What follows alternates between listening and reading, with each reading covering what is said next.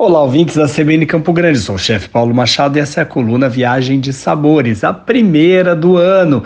E bom, a gente abusou da comilança no finalzinho do ano passado, não é mesmo? Época de festas, agora aquelas ideias de detox, um chá para emagrecer, de repente até um chazinho quente para dar aquele boost na imunidade, né? Mas eu vou passar para vocês duas receitas muito gostosas de chás gelados para o verão que eu aprendi lá em Singapura em 2018.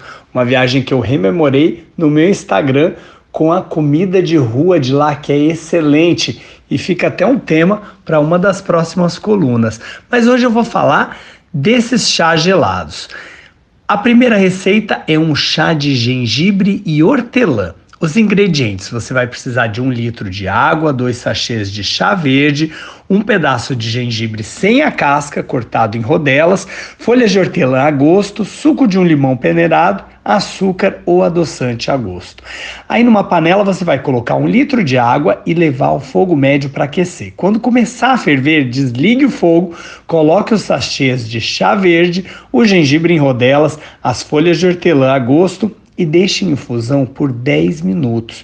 Depois você vai deixar esfriar, coar e colocar esse chá numa jarra. Vai juntar o suco de um limão peneirado e, se preferir, vai adoçar a gosto com açúcar ou adoçante e levar à geladeira e servir bem gelado. A segunda receita é bem fácil, é um chá gelado de cúrcuma e mel.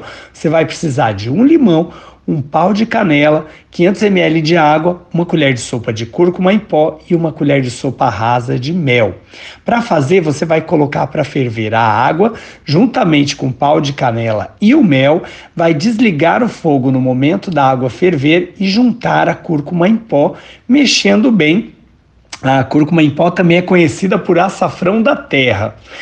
Bom, depois de misturar bem, você vai envolver bem até que tudo fique bem dissolvido, acrescentar o suco de, de limão, mexer muito bem e aí você vai transferir o chá para uma jarra e deixar gelar. Após alguns minutos, estará pronto para consumir. Apure sentidos, bom apetite, feliz ano novo e até a próxima coluna Viagem de Sabores aqui na CBN Campo Grande.